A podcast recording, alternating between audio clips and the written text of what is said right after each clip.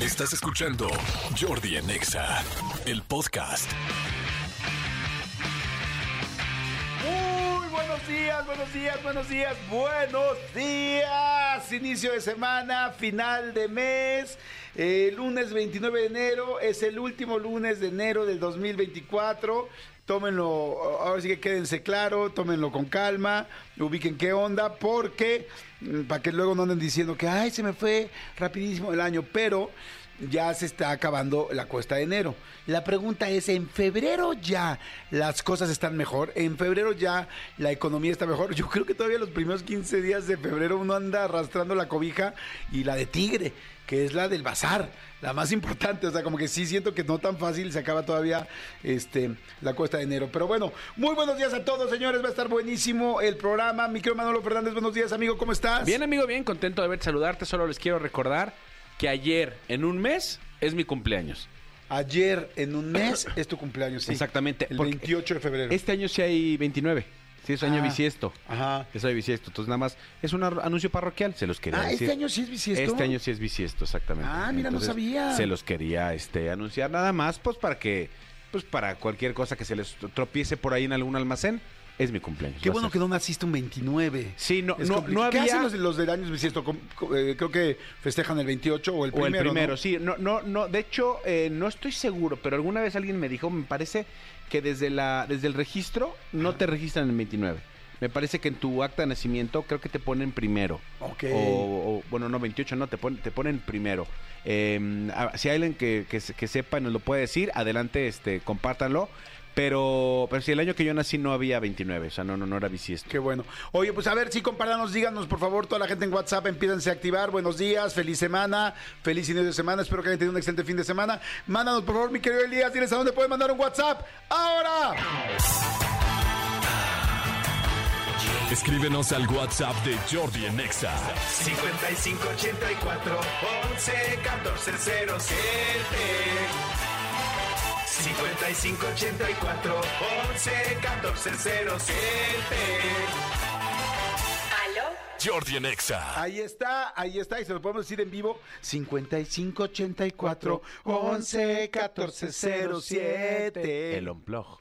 Oye, me siento así como cuando vienen los de eh, Il Divo y todos ellos, como que siempre hacen así como que su, para que vean que sí cantamos, ¿no? Y cantamos siempre hacen su acapela. Ah, ah, ah, Pero fíjate, nosotros nos pasaba porque no- nosotros eh, producíamos un programa donde había musicales que se llamaba Plan B, lo conducía este el extinto Grupo B7. Qué fuerte decirlo, pero así es, el extinto Grupo B7. Ahora sí ya no llueve 7. Ya no hay B7 desde el año pasado. ¿Ya se habrá pasado. acabado su contrato ese que tenían de confidencialidad que no pueden decir nada? Pues en teoría sí. En teoría sí. Pero bueno, la cosa es que eh, eh, nosotros teníamos el, el programa, lo producíamos, eh, tanto Jordi como un servidor, y el último bloque era un musical. Siempre llevábamos un invitado musical para que cantara. En la mayoría de las veces no- los invitados nos pedían hacer playback. Ajá. A lo más nos pedían, este, o sea, cuando nosotros les pedíamos cantar, pues decían, bueno, pues pista con voz vivo, pista con voz vivo es los músicos no están ahí físicamente, o sea, corre una pista musical y sí cantan en vivo los, los invitados, pero no, no, no tocan, no, este, no, no ejecutan completamente en vivo.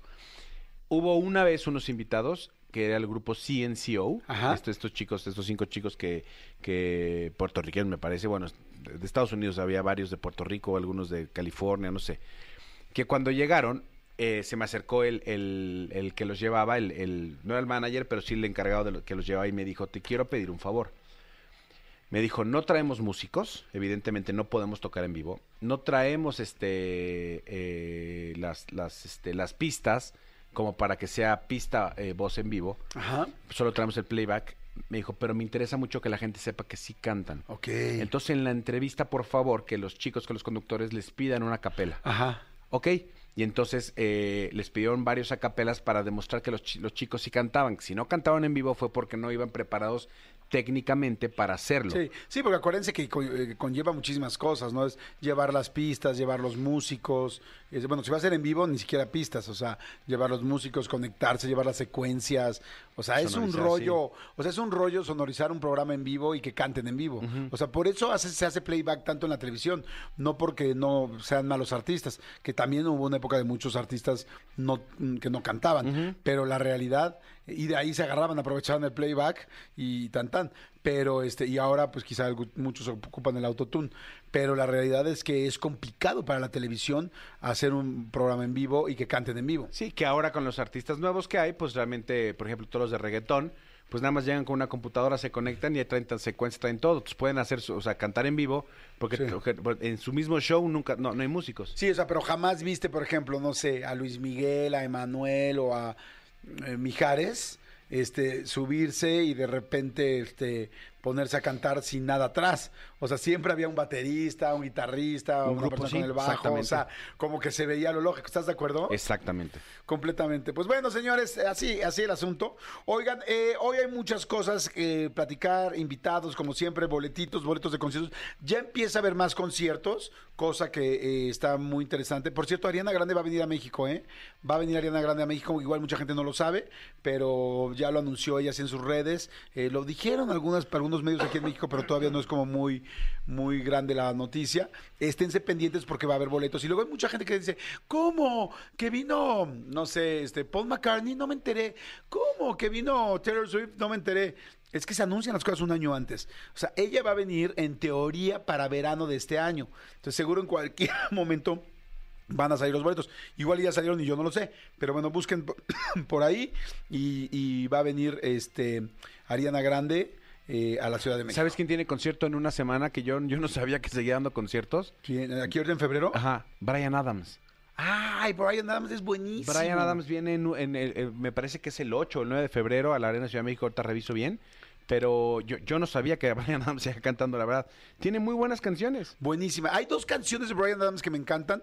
Eh, es súper, súper ochentero. A ver, ¿cuál te gusta más? ¿Ubicas Somebody? Si no, seguramente sí, pero no... No, no sé. lo ubicas. I need somebody. Ah, sí. A ver, pongan por favor Somebody de mi querido Brian Adams. Eh, gracias, perdón, lo estoy esperando. Pues, si- no es así, si no se enchilame otra, ¿no? A ver, cuando me digan esta- que estén listos, Serpentario, cuando ustedes me digan.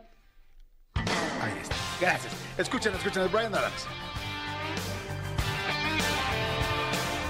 Sí, la recordaste, ¿no? Sí, sí, sí, por supuesto que la ubico. Sí, sí, sí, sí, sí. Pero hay una canción de Brian Adams que me gusta mucho más todavía. Summer of 69. Summer of 69 es una gran ¿Has canción. escuchado la versión de Summer of 69? Pre- Mira, eh, precisamente con Brian Adams y Taylor Swift. No.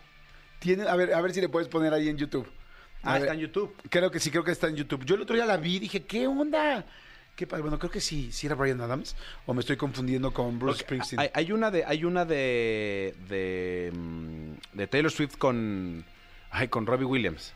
Y es buenísimo también. No, a ver, si puedes, ponle por favor en YouTube para que los, lo escuchen.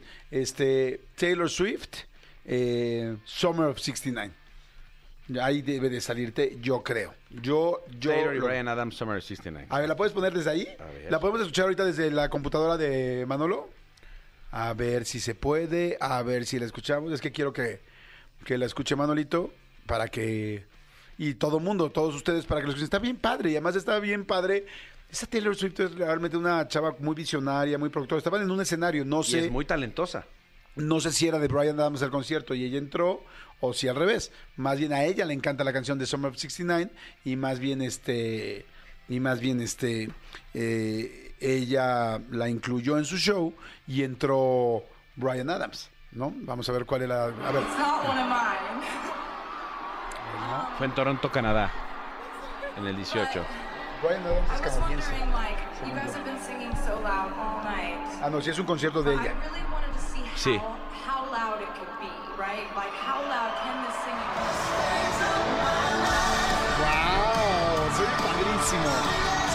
Pasa con.? La canción se llama Summer of si- of 69, el verano del 69, la canta Brian Adams y ahora ya escuchado esta versión con Taylor Swift. ¿Sabes qué me pasa con Taylor Swift? Que me parece que es una mujer verdaderamente. que tiene dos cosas. Que es muy eh, apasionada con lo que hace, o sea, que verdaderamente ama lo que hace y que es muy talentosa. O sea, talentosa ya lo sabemos, pero la veo apasionada, apasionada, como que le encanta hacer cosas porque ama verdaderamente esta carrera y ama el arte y la música. Yo sí creo que es muy diferente cuando una artista es productora de sus propias cosas que cuando nada más es la artista que se sube a ejecutar. No estoy diciendo que esté o bien o mal, Pero yo escuchaba una entrevista con los chicos, eh, con Christopher, ah, el, el Pollo Cervantes, una, una entrevista a Christopher von Uckerman de RBD. Ajá. Y Christopher lo que decía es que esta gira, eh, a- lo que más le gustó de esta gira que acaba de terminar de RBD fue que se involucraron en la producción y se dieron cuenta de muchas cosas que hace, ¿cuánto fue? 15, 20 años que, que fue RBD, la verdad es que no, no- no tengo la fecha, no se dieron cuenta, no, no, no quiero decir que no valoraron, pero no ubicaron. Entonces yo creo que, que, eh, esto pasa, nosotros vimos en diciembre a André Ryu, que es, que es un, es un eh, músico tal, pero es el productor de lo que hace. Entonces Sí. está muy entregado porque está eh, viendo el resultado de lo que él pensó, imaginó tal, y eso me pasa con Taylor Swift a mí. Y yo creo que esto, este es el ejemplo, eh, como, como Coldplay, ves que Coldplay eh, en, en- en muchos lugares donde va, sube como un artista icónico de cada Sí. lugar a cantar una canción icónica de, esas- de esa persona. Y entonces, eh, eh, eh, de- por ejemplo, en Guadalajara Coldplay subió, cre- creo que a Fer de Maná, eh, entonces, en, en- en Colombia subió a Manuel Turizo, me parece. Entonces, a lo mejor yo he visto un video también, igual te digo, con, con Taylor Swift y Robbie Williams cantando Angels. Ella al piano y él cantando, y es impresionante. Oigan, si les gustan las versiones así diferentes, cosas distintas en cuanto al asunto de musical, eh, hay una, no sé si inclusive si es una página, pero si usted le pone en YouTube Tiny Desk, ¿has visto los conciertos de Tiny Desk? Sí, menos el de Maluma. Ajá, este, eh, es una librería, es una librería, no sé exactamente dónde está, creo que está, no está en Londres o Nueva York, no tengo ni idea. Tampoco sé, fíjate. Pero dice Tiny Desk porque se refiere a que es verdaderamente un este escritorio chiquito y, y meten artistas súper, súper famosos, o sea, pero todos, todos los que se puedan imaginar, o sea, Lenny Kravitz, YouTube, eh, quien quiera ha ido, de hecho mexicanos han ido varios, ha ido Café Tacuba. En tal. Washington. Está en Washington. Y entonces es una librería donde la gente se mete y además la librería está así como está y ahí cantan y, y hacen como un concierto súper unplug, súper chiquito, pero al mismo tiempo con... Luego hay quien lleva muchos, este, haciendo eh, muchos, eh, ay, perdón, coristas, pero medio unplug, no es 100% unplug, pero es como muy en chiquito, muy íntimo. Esa es la palabra que estoy buscando. Muy, muy íntimo. Y yo acabo de ver uno de Coldplay, precisamente con este... Fue de los primeros que hubo, ¿no? Yo fue de los primeros. sí. Buenísimo, buenísimo, buenísimo. Que además lleva una serie de como cinco este, coristas de color, que ya sabes que la gente de color canta increíble. O sea, véanlos, bu- buscan, pónganle Tiny, Tiny se escribe T-I-N-Y y Desk, este, D-E-S-K. Este, pónganle Tiny Desk Concerts. eh, y van a salirles muchísimos, muchísimos artistas. Y la verdad es que está buenísimo, les van a fascinar y son una gran opción. ¿Estás de A acuerdo? lo mejor ustedes van a ubicar, este fue el concierto que por el que criticaron tanto a Maluma. Maluma estuvo y la verdad es que no fue muy afortunada su interpretación en un par de canciones. que No cantó bien, pues no. eh, él ya luego dijo, sí, la verdad es que no, no, no fue mi mejor interpretación en estas canciones, no escuchaba bien, tada, lo que sea. Eh, pero fue obviamente cancelado a nivel mundial y todo el mundo decía, y qué bárbaro, no tiene talento, es No inventado". canta. No, a ver, güey, relájense, tampoco pasa nada. Pero bueno, señores, muy buenos días, bienvenidos. Esto se llama Jordi en Exa, una semana más, un día más, afortunadamente. Y espero que estén muy bien a toda la gente que viene manejando, a toda la gente de él, Comando Godín, Moronga, sí, señores, sí va a haber Moronga este día en este programa y la vamos a pasar increíble. Así es que no le cambien, no se nos muevan. Esto apenas está arrancando, es lunes, tenemos rolita de lunes y dijimos una rola buena que la gente conozca, que sea eh, pues relativamente actual esta, este, pero digo, porque ya saben que cuando hablamos de 80 y 90, como ahorita la de Summer of 69, pues es súper ochentera. Esa sí es mucho más actual, sin embargo, no es nueva, este, pero nos encanta. Es una colaboración de las que a mí más me gustan, Alejandro Sanz y Shakira. Eh, la canción se llama La Tortura, es fantástica. Otra canción que me gusta de las colaboraciones muy buenas de Alejandro Sanz es la de eh, con Jesse Joy, que se llama eh, Yo no soy una de esas. Sí, yo no soy, sí. ¿No soy una de esas? No soy una de esas, ¿no? Ay, eh, sí, no soy, no soy una de esas, creo. Este, es buenísima. Bueno, pónganle Alejandro Sanz. No soy Y- de esas. No soy de esas. Alejandro Sanz y Jesse Joy es buenísima. Pero creo que todavía me gusta más La Tortura, que es famosísima y, y es una super rola y creo que es una muy buena opción para que arranquemos esta semana, para que arranquen rico, para que vayan empezando su- eh, sabrole, delicioso, rico esta semana.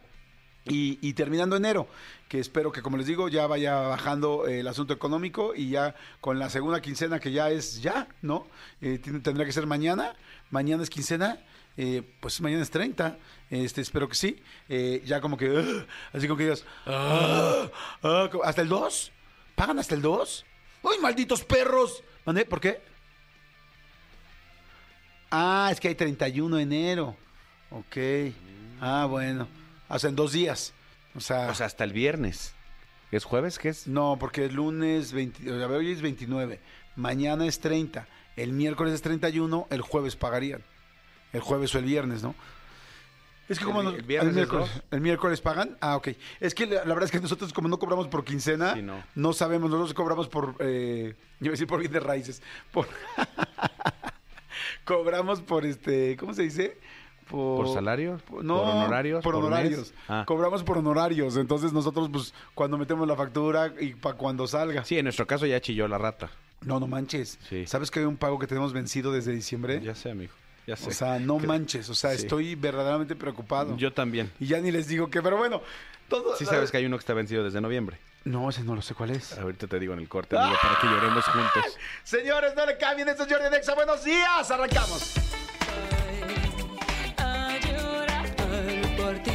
Qué eh, buena colaboración, Alejandro Sanz y Shakira, ¿no? Es una gran canción. Sí, sí, sí. A, a ver, eh, yo creo que, que son de estos dos art- Normalmente, ah, no quiero decir que, que siempre sea así, pero muchas veces tienes como un gran artista que se junta con alguien que a lo mejor no está. No, no quiero decir su nivel, pero tiene diferente carrera. Y acá los dos son dos monstruos de la música. Sí, los dos son dos monstruos. ¿Qué otras colaboraciones? ¿Cuál es tu colaboración favorita de Shakira? Eh, el, con Bizarrap fue una locura lo que logró. O sea, Ajá. volvió a levantarse muchísimo. Que llevaba un rato Shakira. Sí, también llevaba un rato sin sacar música, casi. Sí. O sea, había sacado muy poco, como estaba muy dedicada a sus hijos. Pero la de Bizarrap, o sea, lo que puede hacer una buena colaboración, mucha visión y una mujer despechada. O sea, es una locura. Y además, a mí, la verdad, sí me gustó la canción. Me gusta- De repente sí la sentí un poquito ya este, innecesarias algunas frases, pero sí me gustó que sacara la canción y que dijera lo que, lo que pensaba y lo que quería. A mí sí me gusta. A mí sí me gustó esa Sí, la canción me gusta, ¿eh? La canción me gusta mucho, mucho, mucho. Y la idea se me hace todavía mejor. Que Te conté lo que hizo esta... Ay, eh, Miley Cyrus con la de con la canción de mm, Flowers. Creo que sí me contaste el año pasado. Sí te conté lo de, de- porque sí sabes que esa canción es también porque le pusieron el cuerno. Sí, sí. ¿Y no te conté eso en estos días? No sé. No, si no te lo conté ayer, no te lo he contado. No, entonces no. A ver, bueno, ahí les va. Esta también está interesante. Bueno, igual muchísima gente lo sabe. La canción, la de I Can Buy My Own Flowers, ¿se llama Flowers? Se llama Flowers. ¿Sí? Bueno, se llama Flowers. Bueno, esta canción, pues ya no sé si has eh, escuchado la letra, pero para la gente que no ubica la letra de esta canción, todo lo que dice es como no necesito a un güey al lado de mí. I can buy my, my own flowers significa yo puedo comprar mis propias flores. Dice, eh, no me acuerdo cómo lo dice, pero dice, puedo platicar por horas conmigo misma. Eh, o sea, todo el rollo es como muy Sí. de no necesito a un I can buy hombre. myself flowers. No, exactamente. I can buy myself flowers, tienes razón. O sea, todo el asunto es como no necesito una pareja para poder ser feliz, estar bien y, y estar a todo dar, ¿no? Entonces, que a todo dar, ¿cómo se dice en inglés a todo dar, amigo? Todation Give. Todation give. Todation give. Entonces resulta. Yo tampoco me sé el chisme completo. Seguro todo el mundo sabe con quién estaba de novia Miley Cyrus o igual estaba casada y yo no sé. Pero bueno, el asunto es que su güey, pareja, novio, amigo, lo que sea, este, bueno, no amigo, sino amigo cariñoso, o sea, su pareja, su pareja, su pareja oficial, resulta que la estaba engañando súper cañón. Y entonces ella se entera de que le estaban poniendo los cuernos, pero mal, o sea, no así de que hay una vez tuvo un desliz güey, sino que tenía una relación a tal grado que eh, este cuate, eh, o sea, su, su pareja, eh, rentaba una casa en Beverly Hills especial para sus encuentros de amor con su amante. O sea, su casa chica no era chica. No, su casa chica era una Hijo super su casa, o sea que era casa de Beverly Hills grande y todo el rollo. Cuando ella se entera, lo manda a la fregada, pasa todo lo que pasa en una pareja cuando normalmente sucede algo así tan serio. Bueno, no, no todo el mundo termina, mucha gente se perdona, pero este no fue el caso. Y el asunto es que le dice, ah, ok, perfecto, truenan y todo el rollo. Entonces ella escribe la canción, bueno, si es de ella, no sé si capaz que me estoy equivocando, que igual y no es de ella la canción, y alguien se la escribió y solo la eligió. Porque luego hay algunos cantantes que interpretan. Ella participó, sí. Ah, ok, bueno, entonces ella escribe la canción y entonces este escribe la canción y dice, perfecto, ahora quiero hacer el video. Y este dice, perfecto, y, y, a ver, mía, traemos una idea de hacer el video. No, no, yo ya sé cómo quiero el video. El video lo quiero en la casa donde me engañaban y renta la casa de Beverly Hills. ¡Wow! Y el video de Flowers es en esa casa donde la engañaban y se pone el traje de él con un traje de él, así como diciendo, güey, yo puedo ser hombre y mujer, yo puedo ser la pareja y no te necesito, güey. Madres. es un gran, gran, gran chisme. Es un gran chisme, ¿no? Igual y mucha gente lo sabe, pero yo no lo sabía, la verdad. Y entonces, bueno, ahora eh, que me lo platicaron, se los quise compartir. Y este, y ese es el video de Flowers en la casa y todo el rollo. Eh, creo que inclusive había un vestido que le regaló él a la chava y creo que él, que ella lo recuperó por algo y también usa el vestido, ¿sabes? Como diciendo tal.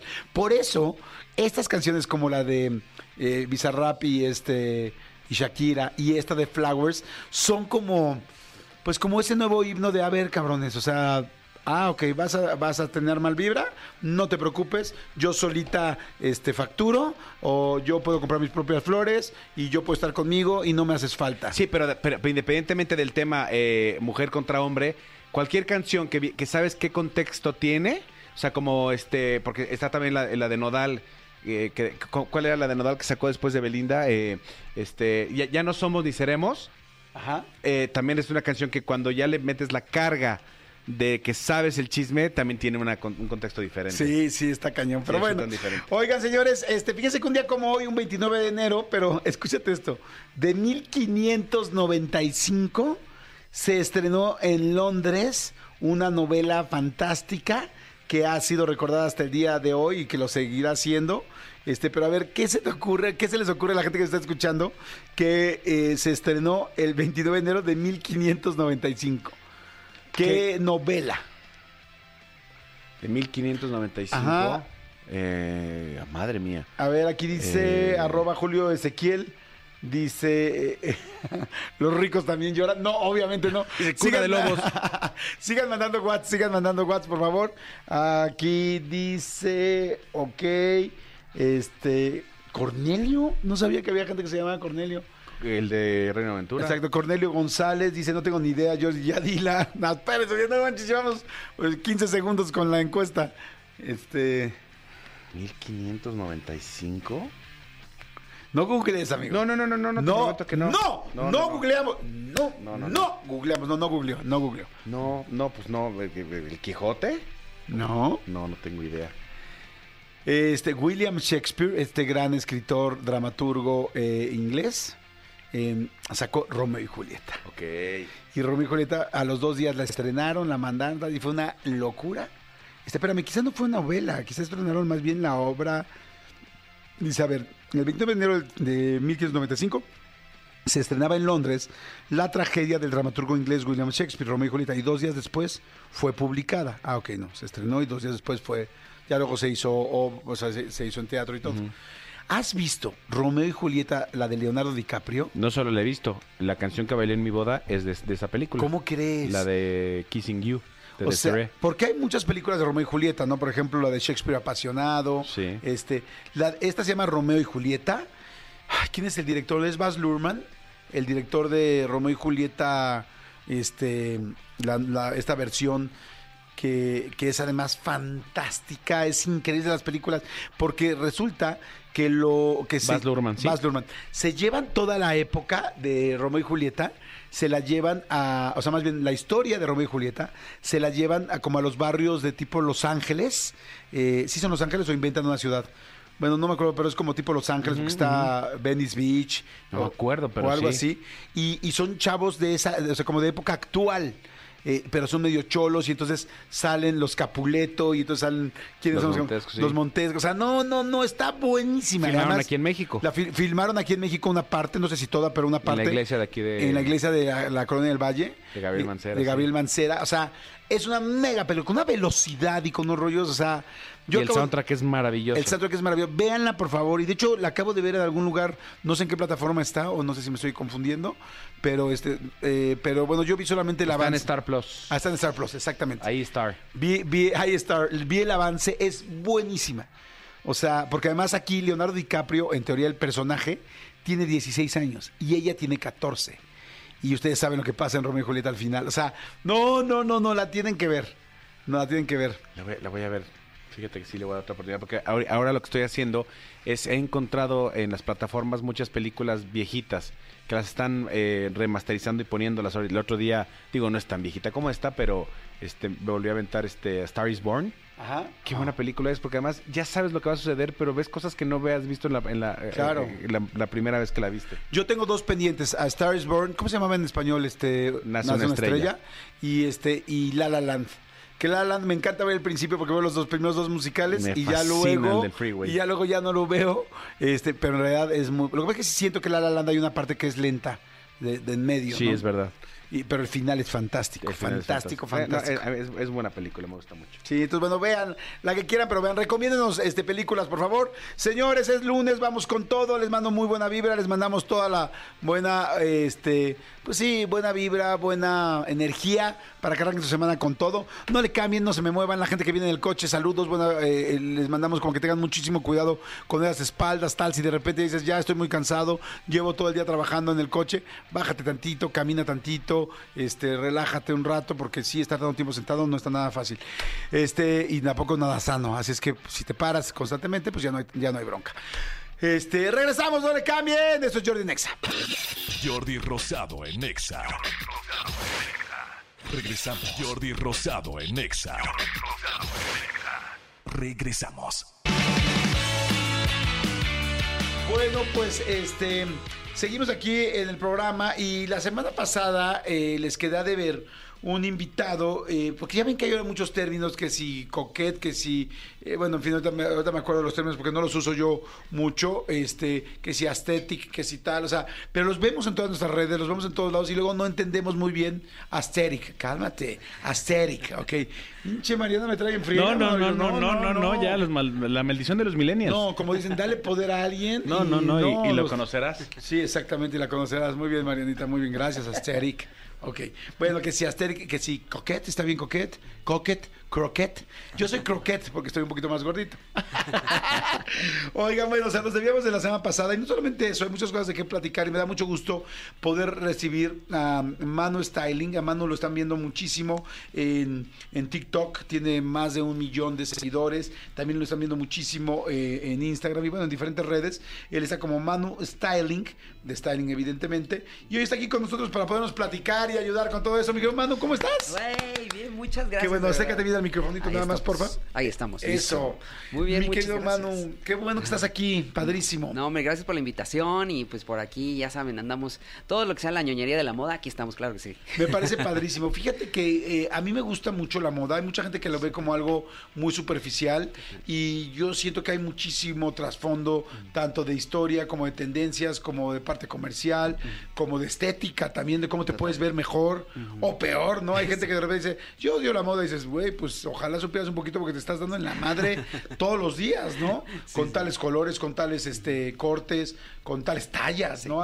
Hay gente que, que a mí me costó mucho trabajo aprender cuál era mi talla y durante muchos años me viví con la talla equivocada y me veía terrible. No estoy diciendo que hoy me vea fantástico, pero por lo menos tengo un poquito más de idea y te puedes ver hasta el cuerpo un poco, sacarte provecho, ¿no? Total, total. Es que sabes qué pasa con la moda, que muchas veces se eh, malentiende este concepto que es frívola, que es banal, etcétera. Que hay una parte que sí, o sea, no te voy a decir que no, ¿no? O sea, todo lo que vemos como las grandes marcas, el lujo, pues sí suena un poco frívolo y banal, pero en realidad la moda es reflejo de todo lo que pasa en la sociedad. Crisis económicas, política, religión, tribus urbanas, eh, bueno, movimientos sociales, revoluciones, eh, sexualidad, de arquitectura, todo tiene que ver con moda, ¿no? Y este, como también muchas veces no pensamos que la moda también es desde un Schiaparelli en la alta costura hasta el ¿Desde chale. un qué, perdón? Schiaparelli. ¿Qué es un esquiaparelli? Schiaparelli es una marca Ajá. de alta costura que ahorita justo está en la Semana de la Moda de Alta Costura, Ajá. que es una marca desde 1930. Ok. Este, y ahorita justo revivió y es como muy surrealista y es alta costura. Solo vende eh, esquís. Es lo único que vende. Ándale, esquís para, esquís para Es que es la pero nieve. muy, muy de moda, ¿no? Me encantó, me encantó. Ajá. y de ahí, este, bueno, le digo. es- desde un esquiap- Ajá, desde un Schiaparelli, o sea, desde. esquiaparelli, ajá. La moda es desde eso o hasta un chaleco que tiene fantasmas para el policía que está ahí en la noche. O sea, todos esos modas, desde un uniforme de niños hasta un uniforme del ejército hasta el ready to wear. Por- ¿sabe? por- porque además, eh, ahorita que mencionas eso, sí es cierto. No, no se viste igual el, el- el policía de caseta de una de un condominio este, de, de un nivel alto que el policía de caseta de un condominio popular, ¿eh? Claro. Total. Ponte a ver si es cierto. Sí, sí, es cierto, No, tienes toda la sí. razón. Y por ejemplo, pues desde las biker jackets, ¿no? Como está aquí, pues nace en 1900 de la Primera Guerra Mundial, Segunda Guerra Mundial. Las biker jackets son como las de rock and roll, como chamarras que la gente piel, ubica, que es la que traes hoy. Exacto, Ajá. exacto, que son las chamarras de piel, este, se ponen muy populares en los jóvenes en los 50, pero pues existen desde la Primera, Segunda Guerra Mundial. Entonces, como que, pues la moda siempre dice muchas cosas, este, es- Habla mucho de la persona que la está usando. Total, o sea, eh, es, es un tema medio complicado, pero sí, o sea, la moda en realidad también tiene que ver con a veces tratos sociales, no necesariamente que tenga buen gusto, tener dinero no necesariamente buen gusto, Claro. pero este, y también quiere ser buen gusto, ¿no? También eso es un tema muy interesante, porque al final la moda también entra en un mundo de la estética, que es lo que dices, ¿no? ¿Qué es estético para la gente? Este, es como el arte también, o sea, hay gente que dice el arte contemporáneo es una mafufada, ¿no? Y hay gente que dice, no, pues Rubens es súper cool, y, igual en la moda, ¿no? O sea, ¿qué- ¿quién te dice que un coquete no le gusta o alguien que es súper asterix sí? O sea, entonces es muy interesante, a veces relativo, pero al final la moda mueve desde la autoestima, la sociedad, la economía, y pues no podemos hablar de una sin la otra, ¿no? Es la Claro. parte interesante de... Oye, me encanta, me encanta. Además, tú diste clases y Sí. todo. o sea, ¿cómo, cómo, cómo te metiste a esto? Híjole, pues ya llevo un rato en la industria de la moda, llevo como unos 10, 11 años, pero empecé a dar clases por ahí del 2014, 2015 y en la pandemia pues este eh, todo el mundo nos encerramos y la verdad me, me, me harté un poco del tema porque este pues ya dar clases en, en la computadora no era igual. Y pues me salgo de dar clases, este, me pico un ojo un rato y después de ahí fue como de, bueno, pues a mí la verdad se me da hablar. Entonces abrí TikTok y dije, vamos a hablar. Y jaló, entonces empezó a jalar, empecé a hablar con historia de la moda por décadas. Y después este, empezamos a hablar de análisis de moda, moda y sociología y todo ese rollo. Y pues sí, jaló. Ahora sí que se dio solito. Padrísimo. Oye, Sí, sí, a sí. ver, antes de entrar al Asteric y a lo coquet, Sí, sí, sí, se- sí. está bien dicho lo coquet. Que sí, coquete. Ok, lo coquet y todo el tumbatec y ya Eh, veo sí, sí. y el putec, porque ya veo también. ¿no? Dices, Ay, no, pe- perrec. Perrec. Vamos a ponerlo en perrec. Exactamente. Este, te quiero preguntar algo. Las marcas de moda eh, premium, Ajá. las marcas caras, eh, digo, yo no conozco muchísimas marcas muy, muy caras, pero bueno, creo que las que conocemos la mayoría de las personas, ¿no? Como puede ser un Prada, Louis Vuitton, este, no sé, todas estas marcas. Tú acércate, eh, Camilo. Balenciaga, Valenciaga, Gucci, Prada. Exactamente, Ándale, Balenciaga, Gucci, ándale. Prada, exactamente. Estas que son como más famosas, exactamente como Gucci, todo esto. Este, ¿para quién son? O sea, ¿para quién están hechas? ¿Para la gente rica? Es que es un es muy complicado esa pregunta, o sea, es una pregunta ahora sí que chiquita con una respuesta gigante. Ok. Porque en realidad la ¡Échale, moda tenemos tiempo! ah, mira, pues date, un tequila di, no, no es cierto. Este, pues al final es en realidad la moda es para quien la pueda acceder, o sea, independientemente del estatus social, hay gente que puede dar un riñón y deber siete mil y sacar una hipoteca por querer ropa para, para encajar en alguna sociedad, o hay gente que tiene muchísimo dinero y no le interesan los logos, ¿no? Que ese también es otro tema, ¿no? El, el Los logos. Ajá, el- Los loguets, vamos a ver aquí los pinches que en, sí, en, en- en moda se llama la logomanía y, y los que no le gusta la logomanía se llama el quiet luxury o el, el, el Quiet luxury. Ajá, el lujo Logomanía o lujo silencioso, el quiet, Quiet lux- Luxury. Ay, muy bien. Ajá, entonces este justo es como prendas de muy alto este presupuesto, muy buenas calidades, pero no tienen logotipo, solo lo conoce un sector del mercado, el 5% de la sociedad, ¿sabes? O sea, entonces en realidad las marcas de lujo, eh, digamos que sí hay para un mercado específico que lo puede tener, pero también son aspiracionales. ¿No? Entonces, este, eso que genera que pues la gente se sienta pertenecido a un grupo social y si no, pues es esta aspiración de querer pertenecer. Entonces no es raro que la gente, pues, en ciertos sectores, vamos así como hasta medio buchonismo, ¿no? Este, eh, tener todos los logos, también. los Buchet. buchones. Las buchonets. Ah, buchonet. Buchonet. Vamos a ver las buchonets. Ajá. que es muy conocido justo que ellos con, con- les gustan mucho los logos, las marcas, que se vea que tengo el dinero, ¿no? Entonces eso también es parte de- del movimiento de la moda. ¿Qué, qué tanto quieres encajar? ¿Qué tanto estás ahí? ¿A quién tanto va dirigido? Entonces digamos que es una parte de lujo, pero pues accede quien, pues quien Sí, porque, porque hay, hay gente que por querer encajar y marca y marca y marca y logo, logo, logo, logo, desencaja de otro sector al que en teoría tendría que encajar, ¿no? Exacto, exactamente. O sea, a mí no me gusta, por ejemplo, a- este, eh, ¿cómo dijiste? Logo Luxury. Sí, Logo eh, Luxury. quiet, Logomanía. quiet luxury. ¿Te gusta yo, el yo- yo prefiero el, el Quiet Luxury. Ajá. Sí, a mí también, a mí muchos logos me pongo muy mal, o sea, no, no me gusta, bueno, no me pongo mal, o sea, no me gusta, ¿no? Y, Claro. y me parece muy pretencioso y me parece, pues de mal gusto, ¿no? Ajá, Y es bien interesante porque, por ejemplo, la logomanía nace en los 90, luego de una crisis económica muy fuerte en Estados Unidos, sobre todo en la parte de la moda.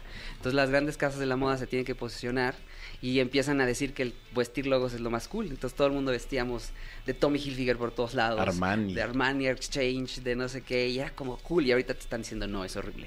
Ya sabes, entonces, ¿por qué? Entonces es eso, ¿por qué regresa? ¿Por qué te dicen que no? Porque ya las casas están posicionadas, las marcas están posicionadas y ahorita es más que nada un este aspiración de encajar en un sector, un mercado también. Ajá. Yo, yo, por ejemplo, hay una marca que me gusta, no me gustó mucho tiempo desde que salió, sobre todo al principio, que era Armani Exchange, ¿no? Ajá. Porque el Armani normal era mucho más formal y mucho más caro, Ajá. y entonces a mí me alcanzaba para Armani Exchange. Y me encantaba.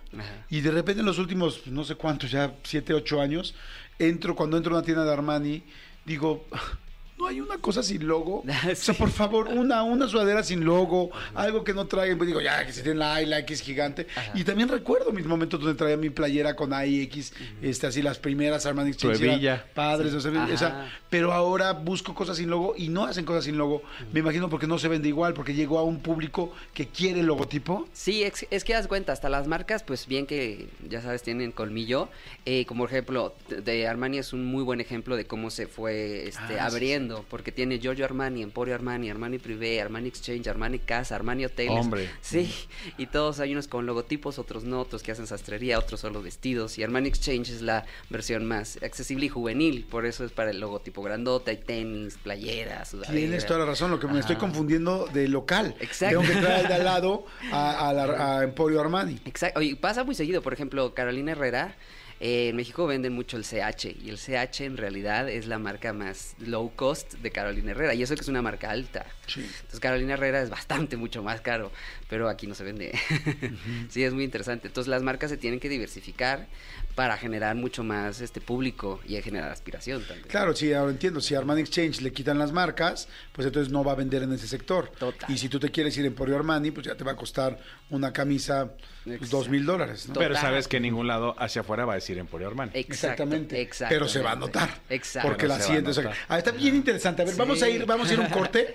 Vamos a ir a un corte. Estamos platicando con Manu Styling. Lo pueden encontrar en este. En TikTok como así, Manu Styling 1 y en Instagram como Manu, Manu Styling solito, sin el 1. Sí. ¿Estamos de acuerdo? Total. Pero ahorita platicamos. Perfecto, regresamos, no le cambien. Yay. Jordi Rosado en Exa. Regresamos.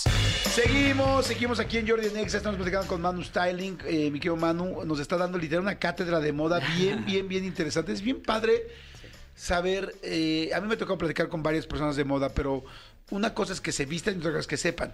Tú traes las dos. Ah, muchas gracias, Traes, caray, traes el combo. No, en serio. gracias, porque gracias. no, no todo el mundo te puede explicar, ¿estamos de acuerdo? Completamente O de solamente es como, ya me he visto chingón y tal, y veo las revistas, y veo Instagram, o veo las tendencias. Sí, pero ahora, ¿sabes la historia de dónde viene eso? ¿Por qué tal? ¿Qué significa? Ahorita que decías, no, movimientos sociales, claro.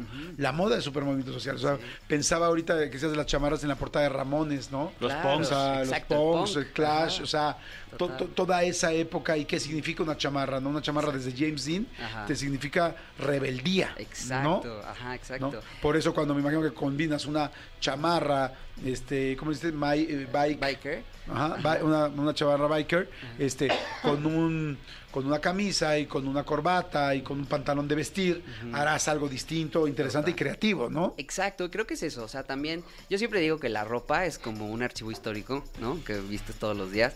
Por ejemplo, es muy chistoso también.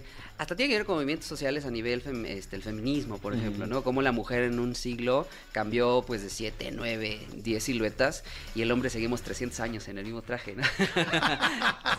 Somos, sí, somos muy dinámicos. Entonces, este, la idea es esa, como que también... Pero ah, hasta nos orgullecemos. Ah, No, hombre, claro. yo nada más traje negro y ya. y ya, exacto. Ajá, es como, ¿para qué? ¿No? Entonces, eso también tiene que ver mucho con lo que pasó, de dónde salió. Entonces, este, creo que es como, por ejemplo, ahorita hablamos del punk, que es como el más famoso de lo rebelde, ¿no?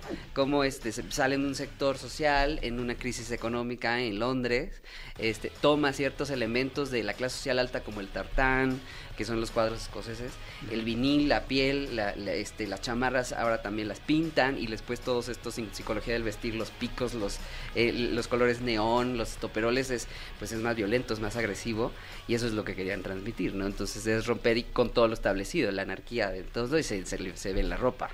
¿No? Me gustan mucho las mezclas de ahora, o sea, Sí. porque me imaginé perfecto, por ejemplo, un traje sastre precioso de mujer con estoperoles en los hombros, ¿no? en las sombreras. Y Ajá. ese tipo de cosas que son mezclas muy interesantes, que se ven muy bien, pero habrá que ver de dónde vienen. Eh, yo creo que hay que hacer varios programas, eh, la verdad, con Manu, porque está muy interesante hablar de muchos Gracias. temas. No quiero volver a dejar de hablar de este asunto de, de lo coquet Sí. y de lo asteric. Sí. ¿Lo dije bien, Marianita? Sí, todo bien, perfecto, muy bien. Este, para, para entender, a ver, primero me gustaría, porque el asteric fue el que ya llevamos, por lo menos en México, no sé cómo en el mundo, pero en, el- en México como unos seis meses, ya así muy fuerte. de, Es asteric, es asteric. Entonces, ¿qué es asteric? Exacto, ¿qué carajos es Asterix? Sí. Eh, pues bueno, es complicado porque en realidad fue un movimiento que nació en redes sociales por la generación Z y los millennials ahí medio nos subimos al tren. Este eh, viene del inglés estético y en realidad no es un estilo de vestir en venta, era como un título que le pusieron la generación Z como a estilos digitales, ¿no? Entonces era como el cottagecore aesthetic, que es como en inglés es como el vestir como la campiña, estética de vestir como la campiña, ¿no? O el este el old money aesthetic, ¿no? El vestir como en, en otra época de mucho dinero, que ahorita hablamos también de eso. O ahorita este el- hasta el ¿cómo es? El dark academia aesthetic, ¿no? La estética de la academia oscura. Entonces ¿La Academia Obscura? ¿Qué es la Academia Obscura? una mafufada, la verdad, no es cierto. Es este como la mezcla de un estilo como eh, escolar gótico, como Harry Potter. Ajá, son como prendas muy preppy, suétercitos, camisitas, corbatitas, pero en colores muy oscuros y es como si estuviéramos en un mundo más gótico.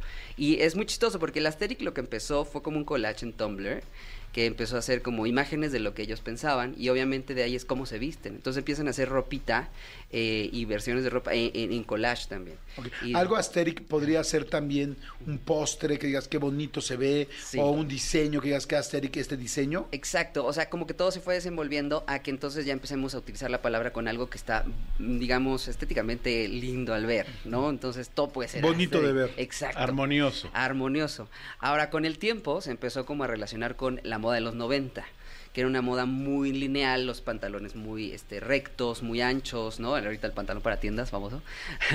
este, los, eh, las chamarras más cortas. Entonces, eso que era muy limpio, pues, se veía estético o, estético. Entonces, todo el mundo decía, es lo aesthetic, es lo aesthetic. Y ahí se quedó. La idea era como que, bueno, si se viste bonito es aesthetic. Pero en realidad hay muchos aesthetics alrededor y dentro de ellos está el coquete.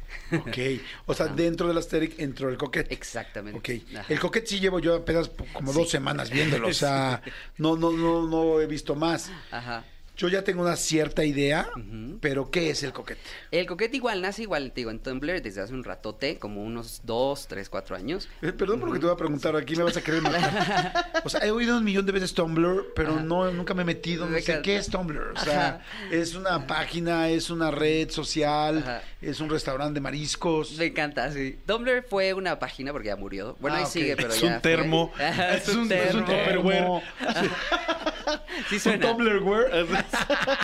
Sí suena como es lo que de- tu mamá dice que te le regreses, ¿no? O sea, Eh, no me pierdas los tumblers. Exacto, exacto. Era una página, bueno, es una página, pero antes era muy popular y ahí se era como el previo de Pinterest, vamos a decirlo así, para que no nos perdamos. Y mucha gente empezaba a subir imágenes, nada más. Entonces, de repente ahí salían este estilos, estéticas, conceptos, collage entre la generación Z y los millennials más jóvenes. Este, y ya te podías meter. Entonces, este ahí de O repente sea, Tumblr entonces sí fue hace muy poquito, o sea, hace cinco años. pues tiene bastante, sí, o sea, sí, pero digamos que todo este movimiento de, de estéticas tiene un poquito más, unos siete años, Ok. pon tú. Pero pues la realidad es que no nos interesaba tanto porque pues no era nuestra generación, ¿sabes? Claro. Y este, y ya después este muere Tumblr, por así decirlo, está Pinterest y tal, y como que hay muchas estéticas que nacen ahí. Entonces ahí es cuando se toma el re- se retoma el coquet, no sé qué, ahorita se hizo popular otra vez porque por TikTok, básicamente, porque muchos aesthetics que nacieron en Tumblr se hicieron en la vida real en la pandemia, la gente se empezó a vestir, nos estábamos picando el ojo encerrados en la pandemia, entonces ¿qué hago? Pues me visto con la ropa de mi closet y me invento looks y ahí salieron muchos y ahorita justo lo que pasó con el coquet. ¿Y el coquete son moños?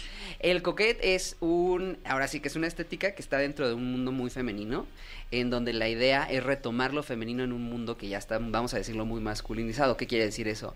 Como ahorita hay muchas estéticas y tendencias del 2000, y del grunge, y de los 90 y del oversize, o sea, la ropa muy grande, en donde la silueta no necesariamente se ve, este, y la mujer también está o muy empoderada a nivel, se ve muy andrógina, o muy sensual, casi sexual, ¿no? O sea, estamos viendo una Batillala, una Dana Paola, mucha encueratriz aquí, ya sabes. Eh, ¿Qué la no nos molesta a nosotros, no? No. no, no, Yo, no. me he quejado. Yo digo, eso sí, Sí, ahora se, sí ve, que- se ve bien.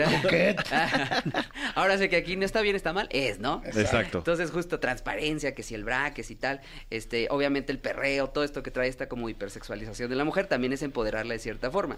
Y entonces, ¿qué pasa con el coqueta ahorita? Es como regresar a que no está mal ser femenina, no está mal lo rosa, no está mal no ñoño, no está mal los moños, el encaje, y entonces es como un poco lo que pasó en los años 50, ¿no? Que después de la Primera Guerra Mundial veníamos con estas grandes este hombrerotas, la mujer trabajaba en la fábrica, ¿no? Este Sí, los hombres- revolución industrial, todos podemos, igualdad, equidad de género. Exacto, Bototas. el- exacto, el póster de We Can Do It, ¿no? Ajá. Y de repente viene este Christian Dior con el New Look y es una silueta ñoña y el reloj de arena y la mujer que sale y se- te saca el pavo del horno, ¿ya sabes?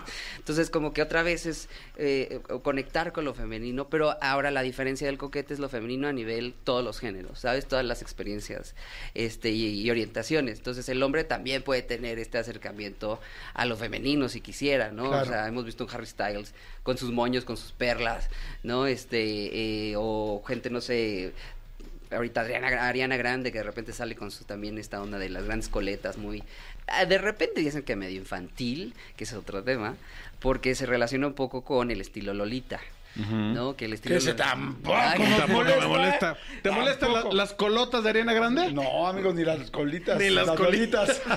no, no, pero estoy de acuerdo, sí. Ajá. Ajá, sí se, se puede ver ya más como Lolita, pero qué, qué buena explicación estás dando, Ah, ¿eh? Me parece interesantísimo. Ajá. el asunto, como dices, un regreso a lo femenino, porque no fue solamente son moños, no, no, no, es cómo regresamos a este rollo tan masculino o andrógino que ya se ha puesto, de- sobre todo en las mujeres, Ajá. este, o bueno, este cruce de géneros para ambos lados, Ajá. este, más bien como cómo regresamos a que está bien ponerse colitas y dijiste, eh, ay, Moños y perlas. moños y perlas y estas, eh, ay, dijiste, ay, olvidé. ¿Encaje? Encaje, Ajá, exactamente. O sea que entonces también el encaje es coquete y todo eso es coquete. Y Sí. pueden ser mujeres y hombres, bueno, evidentemente quien lo use, ¿no? Ajá, sí, claro. Y de hecho el nombre pues viene del francés, que es coqueto, y es una como fusión de el estilo rococó y del estilo de la regencia, que son estilos que pues sin querer van juntos en la historia de la moda, ¿no? O sea, muy María Antonieta, los moños, los polizones, las sabes. Y en la regencia pues eran estos estilos corte imperio de cintura abajo del busto, muy este napoleónico el rollo, ¿no? Este muselinas y muy etéreo el rollo, muy muy femenino al final. Colores pastel, este literal algo coquete sería un pastel lleno de betún con fresas y moños y macarrones así. Hay una marca de macarrones que ahorita abrió también que se llama La Durée, no sé si lo Ajá, ubicas. sí. Es súper coqueto así lo Sí, más. el lugar eh, es súper ajá, coqueto. El lugar es así como súper barrocón y súper cargado. ¿no? Ajá, así ñoñón, así fuerte, sin decir que ñoñón es malo, ¿no? Pero así como, sí, girly, ¿no? Y eso es lo que hace el coquete. Ahora, eh, justo hay una pelea muy interesante en redes, porque justo hablamos de, de Lolita, que es un tema bien complicado, porque viene de una, de una novela, ¿no? De un ruso que es este, eh, ay, Novakov, me parece. Y pues sabemos que el libro, pues no es, ahorita es bastante cancelable. Bueno, siempre fue mucho cancelable. Y es justo esta niña Sí, pero que- ahora, fíjate, ya regresamos ahora al quemable. Al que más sí. O sea, lo que pasó hace 300 años lo estamos regresando ahorita. Es como, no, o sea, es tan cancelable que es, o sea, por favor, o sea, incineren esto. Total, porque pues sí, la historia para los que no lo han leído, le saben, es justo un profesor adulto ya que se va a dar clases a un pueblito y queda con una familia que tiene una niñita y esta niñita, porque sí es una niñita, pues supuestamente hipersexualizada, pero no, en realidad él es el que la ve hipersexualizada, ella está con su, sus vestiditos chiquitos y tal, pero pues él se hace ahora sí que chaquetas metales. Este, y ese estilo de Lolita es pues digamos muy infantilizado con ondas medio más graves, ¿no? Más heavies. ¿Qué pasa? Que en los 80, 90, en Japón, que están ahí adelantadísimos en la vida, ¿no? Viven como en el 3048, eh, deciden tomar el estilo Lolita, pero quitarle toda la connotación sexual y lo hacen más eh, yendo a la parte dulce con el rococó y todo lo que les platiqué. Entonces existe el estilo Lolita nipón, que se llaman Harajuku, que es una como de las calles más mal viajadas de la moda en Japón. Y son estas niñas que parecen muñecas de porcelana. Ahí sí la idea es hacer como una muñequita de porcelana, en donde utilizan mucho vestido de época. De hecho, hay marcas específicas de eso. Y hasta hay subestilos, que si la Lolita gótica, Lolita, la Lolita futurista. No sé, es muy, muy loco ahí. Y entonces se junta con esta idea. Entonces hay esa, esa eh, discusión en redes que si, si es medio con onda pedófila o si es más con la onda nipona o nada más es regresar a lo femenino o nada más es eh, el moño, ¿no? Entonces es complicado. Oye, está interesantísimo todo lo que dices. A mí hay algo que me sorprendió mucho. Yo me acuerdo cuando hace eh, tres o cuatro años, más, yo creo que hace cuatro años, me dijeron, no, es que ya Gucci va a hacer toda la ropa genderless, o sea, sin género. Y yo dije, órale, ¿no? Este, porque pues llegué, vi la ropa que había y, y decía, pues esto yo no me lo pondría, sinceramente. Entonces me explicaban que ya venía todo el rollo genderless. Y dije, ok. No me imaginé que fuera tan rápido. O sea, Sí. avanzó impresionante, ¿no? Sí, sí, sí. O sea, avanzó eh, de una manera. Hace poco hice una entrevista a, al tío Betu, este, a, ay, a, a tío Bert, perdón. al tío Ah, Bert. Aberto. A Bert. Ubicas a Bert, el. Abertungas. A Bertungas. Bueno, es un este Influencer. influencer, Youtuber. eh, un youtuber muy conocido. ok, ok. Y este, y entonces vi a Bert y tal, y lo, lo- no lo conocía, ahora Bert, ¿cómo estás? Tal, tal. Y entra con una camisa de red, Ok, ajá. este, y con unas perlas. Ajá. Fue la primera persona que le vi perlas. Ajá. Estoy hablando hace como un, el primer hombre que le vi un collar de perlas, ¿no? Ajá. Y, y la verdad, sí dije, lo veo muy femenino. Ajá. Este, dije, bueno, pues a él se le ve chingón, porque además tiene mucho estilo y se ve muy bien. Ajá. Yo dije, yo no me pondría, eh, Claro. no- no- hoy mismo no se me antoja ponerme un collar de perlas. Ah, digo, lo respeto solamente porque como es mi estilo. Exacto. Y este, pero, pero, o sea, a partir de él, así lo vi un día, y a las siguientes tres semanas vi a mis sobrinos, vi a tal, o sea, vi a todo el mundo con los collares de perlas y los vi, pues sí, muy, muy buscando las cosas que antes eran muy femeninas, sin necesidad de tener una persona femenina. Claro. Este, digo, o sea, puede ser que sí, puede ser que no, no importa, pero me sorprendí mucho cómo avanzó el genderless tan de volada, o sea, es, Sí. va a perder la, va a perder el género la ropa. Híjole, es bien interesante porque este, la moda es cíclica. Entonces ahorita nos dijeron que el genderless y el non-binary este, fashion, aparte de obviamente la, la orientación, este, no nada más eso nos vamos a enfocar, sino en la moda, que es esta onda sin, sin, sin género, lo que dices. Pero te digo, la moda cíclica ya había pasado, o sea, en los 90, 80 estaba el unisex. ¿Sabes? En los años 20 em, este, también empezó toda esta ropa muy andrógina. O sea, la mujer eh, se quita el corset, nacen las flappers y también empieza la mujer a utilizar trajes. En los 40 vuelve a suceder el, el oversize con la mujer muy andrógina. ¿Cuándo fue cuando Chanel inventó el pantalón de mujer? En los años 40, 30, 40. Ajá. güey. sí, es- digamos que lo puso de, de moda porque ya existía y justo ella empieza a, a hacer como las trendsetters, ¿no? Y este, en los años 40, pues por la guerra la mujer se hace, digamos, muy masculina, vamos a decirlo así. Y este, la primera feminización, por así decirlo, del hombre o el acercamiento a lo femenino es en la época disco, en los 70. El hombre utiliza tacones luego de 300 años este, de no usarlos, las campanas, los satines, los colores pastel. El hombre se mueve con la música más sensual, que ahorita sería visto como, ay, no, qué queer, ¿sabes? Entonces es bien interesante cómo todo regresa. O sea, me da mucha risa que mi papá dice, te vas a vestir así. Y yo, güey, así te vestías cuando eras joven. Exactamente. ¿Por qué te enojas, no? Qué buena y no te veías como yo. Entonces, justo como en los 80, obviamente viene una crisis económica, una crisis del VIH también, este, una crisis, eh, una pandemia muy fuerte, esto que hace que los roles de género vuelvan a tener que ser binarios y heteronormativos. Entonces, otra vez, si eras visto muy queer o muy lesbiana o tal, es que estabas enfermo, ¿no? Entonces, es que te ibas a morir. Entonces, tenía que ser todo muy heteronormado, vuelve otra vez eh, lo mujer-hombre. Los noventas trata de generar el grunge algo muy andrógino. Este, y es hasta que llega a los 2000 otra vez a reivindicar qué son los roles de género, preguntar qué está pasando, preguntar por qué el nombre no, el nombre no pudo usar perlas, que es muy chistoso porque el hombre usa perlas en la época de Shakespeare, en la época este, de Isabel, este, el- el- el- los hombres empiezan a utilizar aretes de perlas, porque pues este, Isabel, este, la licha, ahí sí, era este, pues la trendsetter de su momento, tenía perlas por todos lados, y entonces los hombres dicen, bueno, pues ¿por qué no entonces empiezan a utilizar aretes de perlas? Y hay muchos, este, eh, pinturas de personas con aretes este, de perlas y en unas Shakespeare tiene su aretote de perla. Entonces, pues digamos que nuevo, nuevo no es, ¿no? Pero es muy interesante cómo pues todo regresa, ¿no? Igual ahorita estamos en un pico muy alto de orientación, de diversidad, de expresividad, no sé qué. Tristemente, porque así lo marca la historia, algo va a pasar, no sabemos, todavía no sabemos si es cercano, si es lejano, esperemos que no, eh, llegue algo que otra vez vuelva a una cierta eh, heteronorma y otra vez vuelve a empezar, ¿sabes? Entonces, pero siempre regresa y no igual, ¿no? Eso es bien interesante. Manu, qué interesante. En este momento te sigo. Ah, en este momento soy tu nuevo follower, muy fan. Muchas Y gracias. muy interesante todo lo que dices, porque además tiene. Hay tanta historia atrás, tanto, como dices ahorita, la historia tiende a repetirse. Total. Entonces, ¿qué va a pasar ahora? No, bueno, tenemos muchas cosas que platicar. Gracias por haber venido. Ya me queda muy claro y espero que ustedes también, la gente que nos está escuchando, que es Asteric, que es Coquette. Coquette. Y este, y pues, fíjate qué chistoso. No sé si se Sí. ve que yo soy muy. eh, de la vieja guardia, no tengo, no será simplemente gustos, pero yo, por ejemplo, ahora que empecé a ver el rollo coquete en las mujeres, me encantó. O sea, los, cuando se pusieron los moños, tal, decía, qué guapas se ven, qué lindas. Es como un poco como que decíamos de Vaselina, ¿no? En Grease, la película de Vaselina, este, a mí me gusta más Sandy, este... Sí, Olivia Newton-John. eh, Olivia Newton-John me gusta más cuando que es ñoña que, en la rebelde cabrona con rizos. ¿no? Ajá, exacto, Creo que son exacto. gustos, no sé. Exacto. En fin, me gusta, me gusta lo femenino. Ajá. Sí, claro, y eso es válido. O sea, también acuérdense que el gusto se rompe en géneros.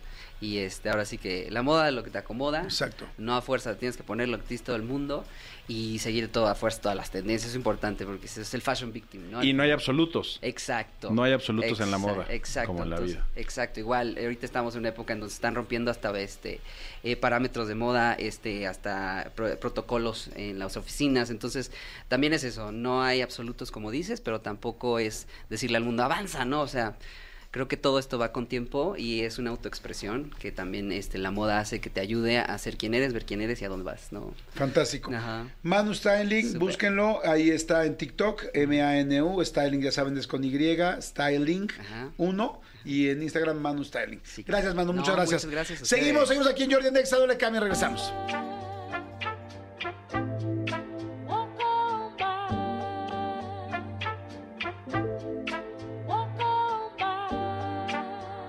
Seguimos, eh, estamos aquí en Jordi en Exa. Ya saben que siempre tenemos grandes, grandes colaboradores y me encanta porque ha venido desde hace mucho tiempo y eso es porque es buenísima. Consultora en imagen, en comunicación facial y en mindfulness. Mindfulness. Ella es Renata Roa. Renatita, ¿cómo estás? Muy bien, estar aquí. Y digo, aunque ya el año esté un poquito más adelantado, creo que nunca está de más seguir tomando nota de cómo poder sostener las transformaciones que a lo mejor y en una de nuestras uvas que nos atragantamos el 31 de diciembre, podemos entonces acompañar en un proceso sobre todo lindo y no frustrante y sobre todo que nos lleve a tirar la toalla dos. Exacto, estoy, estoy de acuerdo. Fíjate que eh, eh, hace unos estos días les decía eso, ¿no? Es como siempre es bueno saber qué vamos a planear, qué vamos a hacer, cómo lo vamos a... O sea, cómo nos vamos a hacer un mapa para poder llegar al, a la ciudad, pueblito, megaciudad, terreno, país o inclusive continente que quieras llegar. Pero si no sabes hacia dónde está difícil, ¿no? Está muy difícil y creo que cuando hablamos de transformación, claramente vemos como estos lugares, o por lo menos en mi referencia mental, son estos reality shows que entra siendo una y sale siendo otra, en cambios sumamente radicales. Es como si nos aventáramos del bungee. Cuando hablamos de cambios, seguramente también mucha gente lo ve como una incomodidad. Y creo que por eso es importante hoy abrazar lo que además está súper estudiado, que es el poder de lo pequeño. ¿Y qué es el poder de lo pequeño? Es hacer el 1% de tu día diferente. El Cuando yo te digo 1%. el 1% de tu el 1%. El 1% equivale a 20 minutos de tu día, el 1% equivale a lo mejor a hacer 10 abdominales que no habías hecho un día antes y que eso, sobre todo para el cerebro, tiene cosas muy lindas de regalo. Una de ellas tiene que ver con que eh, no le cuesta trabajo hacerlo, pero así como hay cosas lindas, hay cosas que también juegan en nuestra contra, como por ejemplo, al no ver una recompensa, el cerebro entonces dice, ay, hombre, pues no pasa nada si no lo hago hoy. Claro, de cualquier manera. Todavía no me estoy marcando. Exacto, ajá, claro, claro, claro, sí. Qué, qué bueno que dices, no ve la recompensa rápido y entonces dices, no, pues no, no, no está funcionando. no está funcionando, pero creo yo que es importantísimo entender que el poder de lo pequeño de ese 1%, cuando vamos hablando del cambio residual que es, es cuando vas acumulando la transformación que se hizo el día de hoy y el día de mañana entonces se acumula un poquito más. Es decir, cuando estamos hablando de interés compuesto en el mundo financiero, tú sabes que si inviertes un peso y te da el 1% de interés al día, eso quiere decir que al día siguiente vas a invertir el 1.01% y ahorita a lo mejor me están fallando las matemáticas. Lo que quiero aquí es que veamos es que este pequeño ajuste va a hacer que el día de mañana no empieces con un 1, sino que empieces con un poquito más de este 1. Ok. Cuando termine entonces 30 días, si hacemos digamos que una matemática financiera, por así decirlo, el incremento que tendríamos de transformación no sería el 30% del acumulado de tu 1% diario, sería más o menos el 37.7%. Ok, sí. Entonces, cuando yo te hablo de un cambio, sobre todo residual y del poder de lo pequeño, te estoy hablando que cuando vas acumulando esas transformaciones, es cuando realmente logras ver después del mes ese cambio con además un poquito más de rendimiento. Y es ahí en donde ahora sí nuestro cerebro segrega la dopamina, que es la recompensa que estaría buscando cuando estamos haciendo una recompensa, y es lo que nos va a llevar entonces a sostener ese cambio. Me encanta, me encanta cómo, cómo lo dices porque es cierto, ¿no? Por ejemplo, los que vamos al gimnasio, los que de repente, bueno, o sea, cualquier cambio, pero bueno, el gimnasio es como muy, creo que muy buen ejemplo para lo que estás diciendo porque los cambios no son rápidos, no son de un día a otro, ¿no? Aunque la gente me encanta porque vamos al gimnasio y entonces vas y de volada haces una hora y media y vas al espejo a ver si estás más fuerte, si estás más flaco, si se te fue la lonja, pues no, evidentemente no. Pero ¿sabes qué? Que ahorita lo pensé, porque si yo me desanimo mucho en el gimnasio, por ejemplo, digo, no manches, es como le he estado echando ganas, no veo mucho cambio y tal. Y ahorita lo pensé distinto eh, con base en lo que estás diciendo. Dije, a ver, digamos que para que se marque un poco el brazo, son 10 días de ejercicio continuo. Pero en ningún día voy a ver el cambio hasta que se cumpla los 10 y se va a ver poco. Pero entonces, cuando voy al segundo día, y cuando voy al tercero, y cuando voy al cuarto y estoy enojadísimo porque no veo ningún cambio, en realidad sí hay algo muy interesante. Son 10 días y ya nada más me quedan 6. Y el siguiente día ya nada más quedan 5. Y el siguiente ya nada más 4. O sea, si yo tengo en la cabeza que el cambio no se va a ver inmediatamente, entonces cada día cuenta para llegar a ver cuándo va a ser el cambio. El problema es que queremos ver el cambio visual en dos días, en tres días, o bueno, según sea el caso. Hay cosas que son de meses, cosas de días y hay cosas que son de horas. Y es que ahorita con toda nuestra cultura de inmediatez, queremos la recompensa en 3, 2, 1, queremos todo ya, cuando justamente lo que estás diciendo que es importante, ya vas, sobre todo con la conciencia de que este cambio no se va a notar al día siguiente, pero que ojo, ¿eh? y esta es una de las cosas que James Clear en su libro de hábitos atómicos dice muchísimo, es más importante la constancia que la intensidad. Porque hay gente que dice, no, como me quiero marcar y quiero mañana ver ese ajuste, pues me aviento ocho horas en el gimnasio. Cuando en realidad lo que está ocurriendo es que ese ajuste intenso no va a generar como tanto impacto a diferencia de realmente estar haciendo de manera diaria ese ajuste pequeño.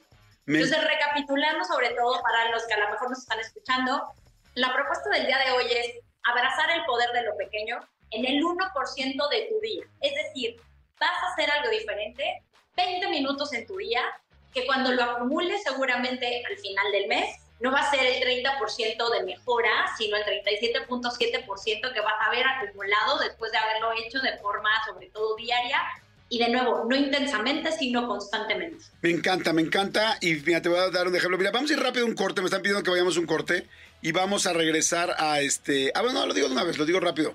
Fíjate que este me gusta mucho que haga la referencia de- del libro de eh, Hábitos Atómicos o Atomic Habits, que, este, que pues es un libro que trae mucho de toda esa situación, por si alguien quiere ampliarla y conocerla. Y la verdad está muy interesante el libro. Pero este. Yo, sin pensar directamente en el libro, le dije hace poco a mi hija. Mi hija se queja mucho que no lee. O sea, ella le encanta el cine, le encanta la televisión, consume televisión de una manera impresionante, ¿no? De hecho, el otro día me dijo una frase que me encantó, que decía, es que papá, este, no soporto que nadie me esté interrumpiendo cuando estoy viendo un, eh, un programa o tal. Y me dice, porque es que ver la televisión es algo serio. O sea, y dije, sí es cierto, para alguien que se va a dedicar a ella, a la televisión, a ella que quiere ser directora de cine y que está viendo películas y tal, pues claro que es serio, porque está muy concentrada en muchas cosas, que si la edición, que si el audio, que si el video, ¿sabes? Está viendo muchas capas que solamente la historia, como cualquier persona eh, como un público que no se quiere dedicar a eso. Entonces, bueno, conclusión me decía que no podía, mm, que, que no lograba leer. Decía, es que yo sí quiero leer, pero yo prefiero ver todos los días películas distintas y todo el día está comparando películas y así. Y entonces me dice, pero quiero leer, ¿qué hago? Entonces le dije, mira, te propongo lo siguiente.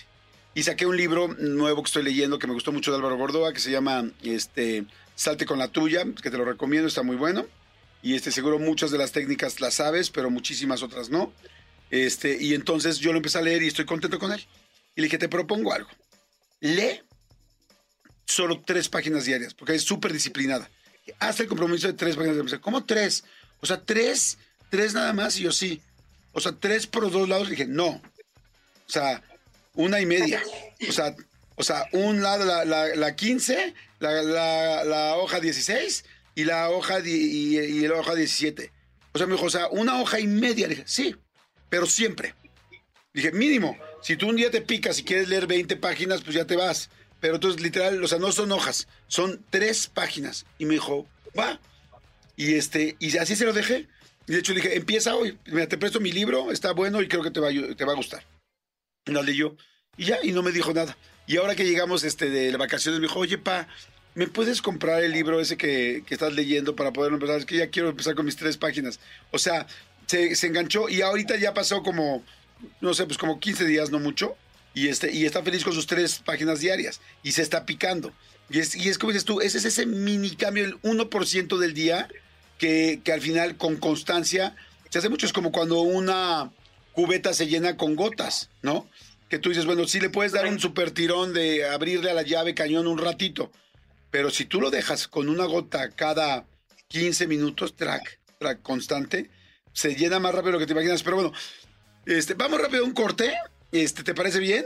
Y ahorita Vamos. seguimos platicando y me das este feedback, eh, retroalimentación de lo que acabo de decir. ¿Te parece bien? Órale. No le cambien, señores. Seguimos aquí en Jordi Nexa. Estoy platicando con Renata Roa. Está muy interesante lo que está diciendo. El poder de lo pequeño para crear transformaciones. Regreso. Jordi Rosado en Nexa. Regresamos. Regresamos. Seguimos, seguimos con Renata Roa. Eh, nos está platicando de el poder de lo pequeño para crear transformaciones. Y yo te contaba que lo último que hice con mi hija fue decirle tres, que quería aprender a leer. Y le dije, léete tres páginas por, por día, pero comprométete tres páginas por día. Y me dijo, va, y está feliz, lleva 15 días haciéndolo. ¿Qué opinas de eso?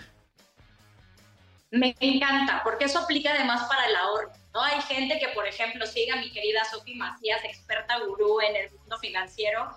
Entonces, cuando ven que a lo mejor y tienen que ahorrar no sé cuánto para su fondo de emergencia, lo primero al ver ese número es como, no, pues, ¿cómo voy a llegar a ese número? ¿Qué pasaría si ahorraran esos 10 pesitos, esos 5 pesitos? ¿Qué pasaría si leyéramos entonces esa página? ¿Qué pasaría si en vez de estacionarnos al lado de la puerta, nos estacionáramos un poquito más lejos para poder echar una caminata y empezar a aumentar los pasos? Creo que lo complicado, sobre todo de la transformación, y como lo decíamos al inicio, es que pensamos que tiene que ser cambios muy radicales y eso le genera mucho dolor al cerebro. El cerebro lo que busca es ahorrar un montón de energía. Lo que quiere es estar en piloto automático, lo que quiere es, de nuevo, hacer lo que ya siempre ha hecho. Cuando nosotros empezamos entonces, como yo le digo, empezar a hackear a la biología a través de la conciencia, a través de cambios muy sutiles, es como realmente podemos generar, eh, sobre todo sostener esos cambios. Para mí es el factor más importante de toda transformación, porque claro, la motivación es importante, pero la emoción es temporal. Claro que la mentalidad es importante, porque eso es lo que nos sostiene ahí, pero cuando empezamos a abrazar metodologías, es lo que realmente nos lleva a salir cuando no hay ni motivación ni mentalidad. Entonces, este poder de lo pequeño son pequeñas metodologías que te pueden ayudar a hacer el ajuste. ¿Cómo podemos implementar estas metodologías Ajá. en nuestro día a día? Sí. Yo te recomendaría entonces que establecieras el ajuste que quieres hacer. Hay gente que me dice, Renata, es que a mí me encantaría meditar, yo he leído un montón de los beneficios, pero no sé cómo, no puedo, es más. Cuando cierro los ojos, en automático es como si le dijera, tráete todos los pendientes y, y tácalos en este instante. Yo te diría, ok, inicia con cerrar los ojos y respirar de forma presente, de forma consciente, para que empieces a ver qué es lo que está pasando con tu cuerpo. De ahí, no sigas, nada más observa qué pasa con tu cuerpo y ese cambio ya lo hiciste. Pero ¿en qué momento? No tengo tiempo. Ok, vamos entonces a empezar a hackear la biología. si ya vimos que en el poder de lo pequeño no hay una recompensa Ajá. en el momento instantáneo, ¿qué pasaría si empezaras a observar tus hábitos que te dan una recompensa? Yo siempre pongo mi ejemplo. Yo amo el café. Para mí es uno de mis placeres mayores. Casi, casi me duermo soñando y pensando e imaginando mi café del día siguiente. ¿De plano? ¿Así? Me encanta, me fascina el café. A ver, digo, nada más, sé. déjame hacer un paréntesis rápido. ¿Cuál es tu café favorito? Digo, perdón por interrumpirte, Mira, pero... yo soy una mujer súper práctica, entonces, pues bueno, lo voy a- que podemos echar acá comercial. Mm, Mira, mi papá tiene toda esta máquina y todo este ritual de su bonita breville y desde el tostado y todo eso. Yo soy muy práctica, yo no tengo tiempo para eso. Entonces me voy por el bonito Nespresso, que claramente tiene hasta como sus ediciones especiales. Hay gente que me va a decir, Renata, eso no es café. Yo te voy a decir, seguramente no. Pero yo al ser una mujer muy práctica, prefiero mejor saborearme los olores a pasar 15 minutos, frustrarme y no poder saborearme el café. ok, ¿hay algún sabor especial de solución que te gusta a ti? ¿Hay algún sabor especial de Nespresso que te gusta para que la gente lo busque? Sí, las ediciones especiales de Navidad casi siempre sacan tres sabores y hay uno que casi siempre me encanta. Ahorita el que salió de esta Navidad, el, el blanco que tiene notas a nuez, bueno, es una locura. O sea, te digo, ya estoy hasta babeando nada más de pensarlo. Al Entonces, hazelnut. por ejemplo, para mí, You mean hazelnut? sí. I mean hazelnut. I don't Okay. want to interfere with a program in a British pronunciation. Buenísimo, ok. Te cerramos paréntesis. En Expreso, Hazelnut es el que más le gusta. A ver, ahora, perdón porque te interrumpí súper abrupto en una explicación muy interesante. Entonces, yo ya, de- yo ya detecté que para mí esta es mi recompensa. Lo que hago entonces es, el nuevo hábito que quiero implementar, lo voy a implementar antes de lo que para mí sería un hábito que me da un montón de placer, como es mi café. Entonces, si quiero empezar a implementar la meditación, no voy a pasar a mi café, que es mi recompensa, hasta que yo no haya meditado, aunque sea un minuto o dos minutos. En el caso de tu hija, si fuera igual que ama el café, la lectura de las tres páginas antes de que se vaya a tomar el café, para que el cerebro lo asocie con un acto de recompensa, para que sea más fácil empezar a implementar. O sea, poner Entonces, una recompensa secundaria. Poner como una pequeña recompensa Exacto. secundaria eh, para que te pueda camuflajear la otra que sí estás consiguiendo, pero que es poco a poco. Exactamente, y que después va a decir, wow, leí un libro y esa va a ser una recompensa increíble, donde también va a estar diciendo y rompiendo una creencia de no manches, no es que no me guste leer, a lo mejor y no sabía cómo meterlo dentro de mi rutina. Entonces, de nuevo, hay muchos pequeños tips, pero para mí siempre va a ser importante, uno, que establezcas cuál es el objetivo, dos, que establezcas para qué lo estás haciendo, tres, que empieces entonces a ver cuáles son los hábitos que ya tienes muy claros y, cuál, y los hábitos que a ti te generan una recompensa, poner ese nuevo hábito en esta construcción. Y cuatro, sí o sí buscar la manera de irte felicitando por estos pequeños logros. Tu hija, por ejemplo, y en el ejemplo que me fascinó, bien, leí tres páginas. Es más, hasta leí tres páginas y media. Hoy, bueno, me fu- hoy, hoy me aloqué. Hoy Hoy perdí la cabeza, me aloqué. ¿Estás de acuerdo? Hoy sí me solté el, hoy sí me solté el pelo, ¿no? Entonces, ¿qué pasa con todo esto? Que vamos también nosotros creando hábitos de autorreconocimiento que nos va, a ayudar, nos va ayudando a irlo sosteniendo en el tiempo. Entonces, de nuevo, son pequeñas acciones que cuando hackeamos nuestra biología y les ponemos conciencia, podemos realmente implementar un estilo de vida que nos lleve a lograr realmente nuestros bonitos propósitos atragantados de año nuevo, aunque ya estemos casi en febrero. Me encanta, está interesantísimo el tema. Ganancia residual en lo pequeño, hacer esos cambios, mini cambios, un 1% por día y ponerte un, una eh, recompensa extra eh, para, que, para que no extrañe tu ser o tu química, tu bioquímica, esa recompensa y entonces realmente estás consiguiendo dos cosas, la recompensa del café en este caso y al mismo tiempo la de leer el libro, ¿no? Está padrísimo, Renata, como siempre, gracias, gracias porque nos ayudas muchísimo a entender, a hacer, a hacer más cosas este, y a poder seguir creciendo. Eh, Renata, ¿dónde te seguimos? ¿Dónde te, te- te escribimos? ¿Dónde vemos más contenido tuyo? En mi canal de YouTube, Renata Roa Moreno, en mi Instagram, arroba Renata-Roa. Y bueno, tengo también mi línea de bienestar. Voy también, estoy estrenando unas tarjetas de mindfulness para relajarnos, de técnicas de relajación en la noche. Tengo mi oráculo de Fluye, tengo mis tarjetas de mindfulness de día y bueno, muchas cosas porque creo yo que cuando uno va entendiendo que uno tiene el poder de hackear su biología y entonces conectar con conciencia para tener la vida que tanto quiere, la- los cómo empiezan entonces a acomodarse. Gracias Jordi, me encanta verte, me encanta verte Manolo. Un beso a todo el estudio, a todo el equipo, Chris, todos. Qué placer estar otro año con ustedes. Gracias, Renatita, muchas gracias. Ahí está Renata Roa.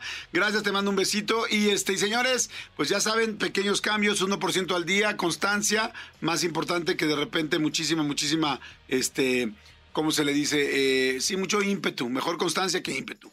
Sale, este, bueno, regresamos, no se me muevan, no se cambien, no se vayan. Se llama Jordi Nexa, es de lunes a viernes de 10 de la mañana a 1 de la tarde. Si eres alumno de nuevo ingreso, pásale, siéntate, nada más no me rayes la banca, pero haz las preguntas que quieras. Regresamos. Señores, este, eh, me da muchísimo gusto decirles que sí, efectivamente, se acabó el programa de lunes. Se acabó el programa de lunes. Manuelito Fernández, muchas gracias. Al contrario, gracias a ustedes. Recuerden que la gente que reniega de lunes, solo hay un lunes en la semana. Claro. Entonces pongan la actitud. Y, y dije que me da gusto, no porque termine el programa, sino me da gusto porque vamos a ir a grabar algo que no tienen idea qué padre está, así es que estoy emocionado. Así es que bueno, nos escuchamos mañana en punto de las 10 de la mañana aquí en Jordi en Exa. Eh, gracias Cristian y Tony por la producción del programa. Gracias mi querido Cristian Barrera, muchas, muchas gracias. Gracias mi querida este, Oana. Eh, Oana significa familia y ustedes lo saben. Así es que bueno, Comando Godín, gente que los coches, todos los Ubers, eh, Cabify, este... Eh, Rapis. Pues creo que ya ni hay Cabify. No sé, bueno. Didis. Didis, claro, a todos los Didis son muchísimos. Bueno, en fin, a todos. Que la pasen increíble. Nos escuchamos mañana martes. Cuídense. A ver si mañana martes les ponemos un pedacito de la entrevista de ayer de Pepillo Origel, ¿te parece? Órale. Para que la escuchen. Va, Va. que va. Bye. Esto fue Jordi Rosado en Exa. Lunes a viernes de 10 a 1 de la tarde. Por Exa FM 104.9. El otro día vi una camioneta que me llamó muchísimo la atención porque se veía increíble. Escúchanos en vivo de lunes a viernes a las 10 de la mañana. En Exa FM 104.9.